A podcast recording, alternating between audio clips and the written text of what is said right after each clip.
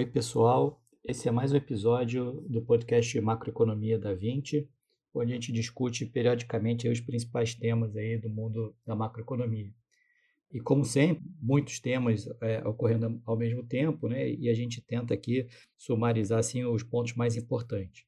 Né? Eu diria que é, hoje em dia, né, tem pelo menos assim dois fatores no cenário internacional que vem afetando bastante né, todos os países do mundo. Né? Primeiro, né, a elevação da taxa de juros do Fed. Né? O Banco Central americano né, ele fez um grande estímulo monetário né, depois da pandemia, né, e o Tesouro americano fez um grande estímulo fiscal, o Tesouro é, expandiu em mais ou menos 25% do PIB né, os gastos fiscais depois da pandemia, né, e o Tesouro é, e o Banco Central americano aumentou a quantidade de moeda, além de reduzir bastante os juros, né, e uma das consequências dessas políticas feitas nos Estados Unidos, mas também no resto do mundo como um todo, foi que o mundo inteiro saiu crescendo né, de uma maneira bastante acelerada depois da pandemia. Em 2021, China cresceu 5%, Estados Unidos cresceu 5%, Europa cresceu 5%. Né? E isso aí fez com que você tivesse um choque de commodities assim, bastante significativo.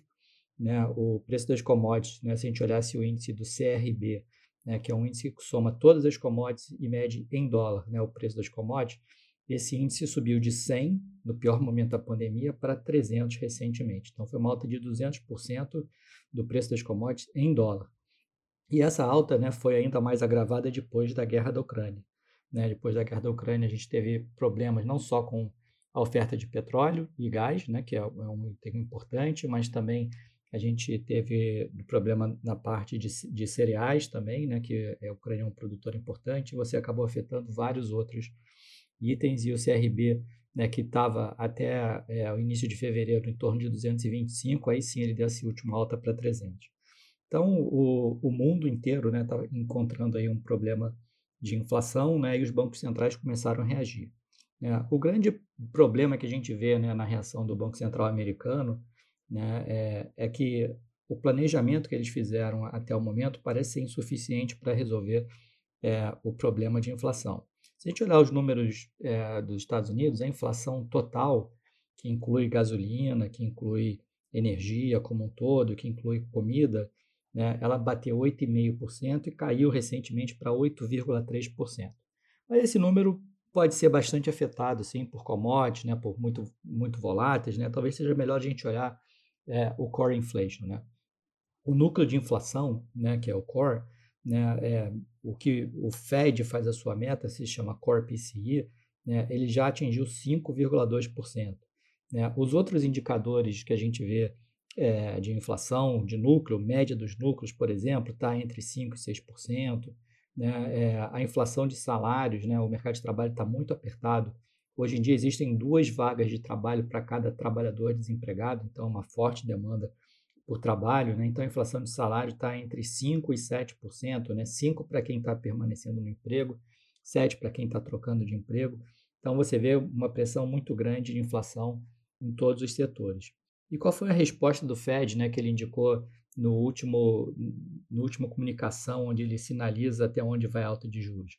O Fed sinalizou que ele subiria os juros até 2,8% né, no final do ano que vem, manteria em 2,8% no ano seguinte e depois começaria a cair para 2,4%. Então, a grande pergunta né, que fica na cabeça de todo mundo é como você combate uma inflação onde o núcleo já está em torno de 5%, né, o Core PCI está em torno de 5%, levando a taxa de juros só até a metade da inflação, só até 2,8%. Então, esse cenário parece é, pouco provável. Né? Como a inflação já está num patamar muito mais elevado, provavelmente a alta de juros que o FED terá que fazer será maior ainda do que essa que eles pré-anunciaram. A lógica do FED né, de falar é, nessa magnitude é que eles sempre se referindo à taxa neutra da economia, taxa de juros neutra, ou seja, aquela taxa de juros onde a economia não está nem freando nem acelerando, como sendo 2,5%. Mas esse 2,5% ele era 2% de inflação, que a inflação dos Estados Unidos ficou oscilando em torno de 2% por décadas, mais 0,5% de juro real, 2,5%. Mas agora a inflação não é mais 2%. Como a gente falou, o núcleo de inflação está em torno de 5%. Então, é, é, muito mais provável que essa taxa de juro neutro seja num patamar mais elevada. Portanto, o Fed tem que subir ainda mais os juros do que ele pré-anunciou é, na sua última comunicação. Então, isso é uma coisa que está na cabeça de todo o mercado e isso que vem causando aí né, a, a retração das bolsas. É possível que nesse meio tempo, se a guerra acabar, se tiver alguma coisa é, mais positiva, né, a inflação cheia né, ela caia. Né? Isso aí pode até dar alguma alegria para o mercado durante algum tempo. Mas a gente tem dificuldade de ver o núcleo de inflação caindo com uma economia ainda tão forte como a gente está vendo. Como eu mencionei para vocês, a taxa de desemprego é 3,6, você tem dois é, postos de trabalho disponíveis para cada trabalhador desempregado. Né? Então, todos os indicadores são ainda de, de uma economia bastante forte.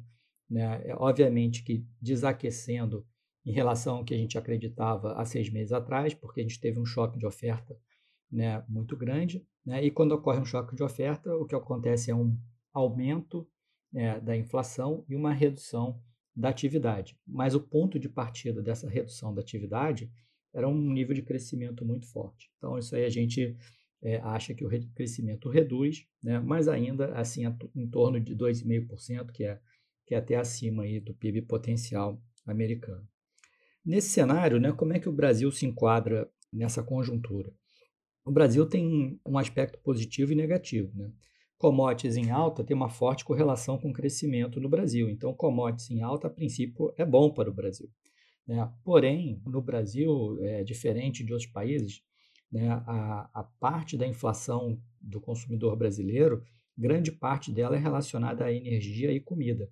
Né? Nos Estados Unidos, dois terços do índice de inflação é relacionado a serviços. No Brasil, só um terço é relacionado a serviços.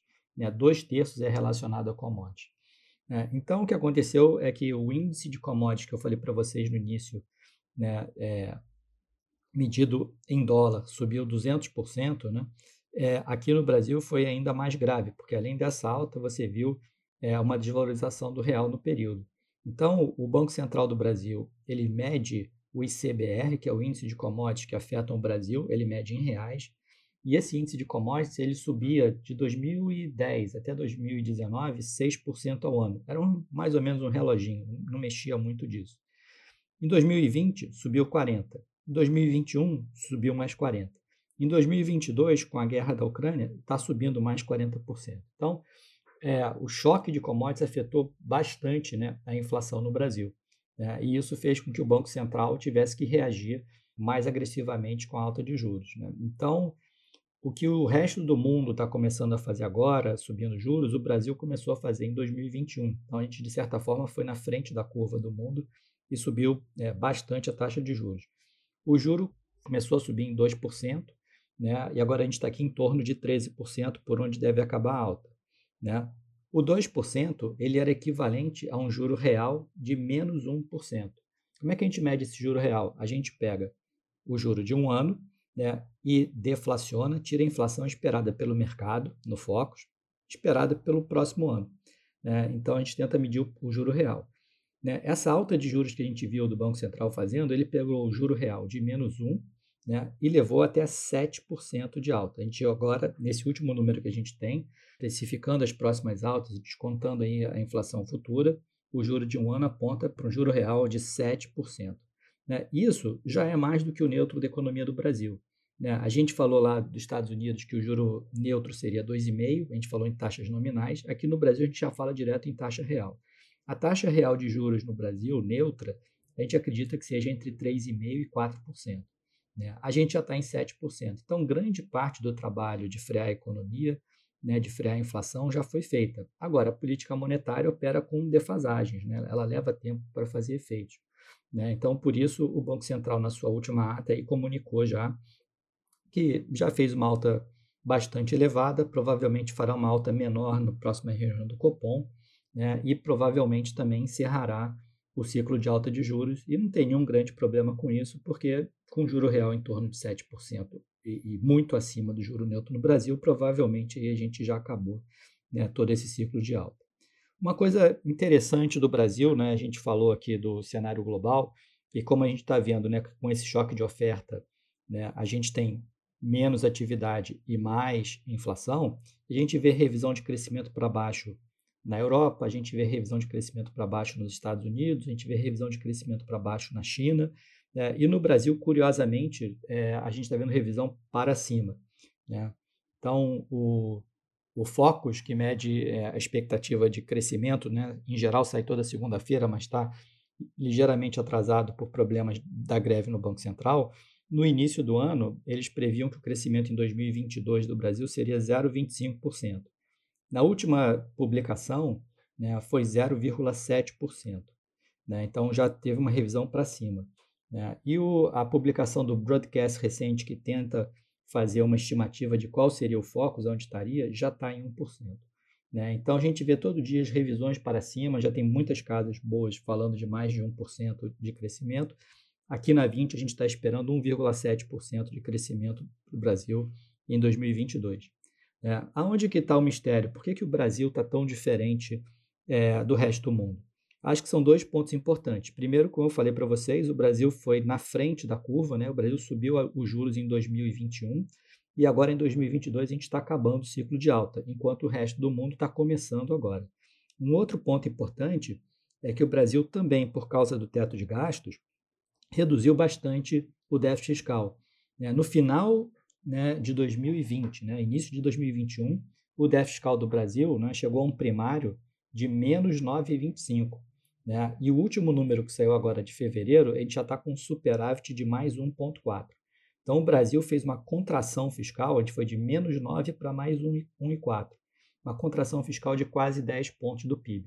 Né? E os efeitos daqui para frente, eles tendem a ser mais expansionistas. Né? O impulso fiscal não vai ser tão negativo quanto foi em 21. Isso aí também ajuda o crescimento. Fora isso, tem vários outros pontos que a gente acha interessantes. Né? Por exemplo, apesar da alta do juro real, o crédito não contraiu. Né? Os bancos privados continuam crescendo a concessão de crédito a 22% ano a ano, muito mais que os bancos públicos que estão crescendo só 10%. Né? A parte de investimento continua forte, ali em torno de 19% do PIB. Né? A produção de bens de capital, na última publicação do IBGE, na produção industrial, fez é, um, um, recorde de alta. Né? Então, mostrando aí que a demanda por bens de capital segue firme. A parte de construção né, também segue muito acima aí do nível pré-pandemia. Né? O mercado de trabalho também está muito bem. Né? Durante a Covid teve muitas demissões, o desemprego chegou a 15%, né? É, e a gente já viu o desemprego caindo de 15,1% para 10,3%, se a gente mensalizar os dados, né? O, o IBGE divulga trimestral mas a gente mensaliza os dados para saber mais na ponta o que está acontecendo. Então, já caiu de 15 para 10,3. Né? E quando a gente olha a criação de emprego, né, a PNAD mostra que no pior momento, né, o emprego da crise da Covid chegou a 83 milhões de trabalhadores e o emprego já subiu de 83 para 96 milhões de trabalhadores. Então, você vê uma recuperação bem significativa aí no mercado de trabalho né? E, e com a recente, os números recentes mostram que com a melhora no setor de serviços, né, é um setor que emprega muita gente, a gente espera que esse, essa melhora no mercado de trabalho continue ainda mais aí para frente. Então é isso, assim, é, é um ambiente é, desafiador, né? O Fed subindo taxa de juros nunca é um ambiente fácil é, para os mercados, né? Mas a gente acredita que esse susto inicial, de certa forma, já foi é, precificado. Né? É, o Brasil está numa é, sintonia diferente, porque a gente foi e fez os ajustes mais cedo do que os demais países, e agora, enquanto os outros países estão tendo revisão para baixo no crescimento, o Brasil está tendo revisão para cima no crescimento, já tendo, estando próximo de acabar o aperto monetário, né? e provavelmente daqui para frente o, o, o aperto fiscal não será tão grave quanto foi de 10 pontos do PIB no passado. Então, nossa previsão aí é, é que ainda a gente tem uma inflação alta em 2022, né? É, por conta desse choque do petróleo, por causa da reabertura da economia, a inflação de serviços também está alta, então a gente acha que a inflação em 2022 vai ser 9,2%, né? Isso cairia para 4,1% no ano que vem. Então, essa é a nossa é, previsão do lado de inflação, mas o lado bom né, é que o crescimento começa a dar sinais mais fortes de, de, de crescimento. Então, a gente, é, o mercado como um todo estava muito próximo de zero, já revisou né, para um, um pouquinho acima de 1% de crescimento em 22 e a gente está com 1,7% de crescimento em 22. Então, são muitos desafios que a gente vai ter pela frente, né? Temos que monitorar com cuidado, ainda mais no ano eleitoral, né? onde pode ter ainda mais volatilidade, mas pelo menos né, é, a perspectiva de, de, do fim do aperto monetário e a perspectiva de ter um crescimento da economia local mais positivo é uma coisa que pode ser um sinal de ânimo aí para a economia brasileira. Acho que esses são os pontos que a gente queria discutir hoje. A gente promete voltar em breve aí, é, tentando aí destrinchar um pouco mais esse mundo da macroeconomia. Um abraço.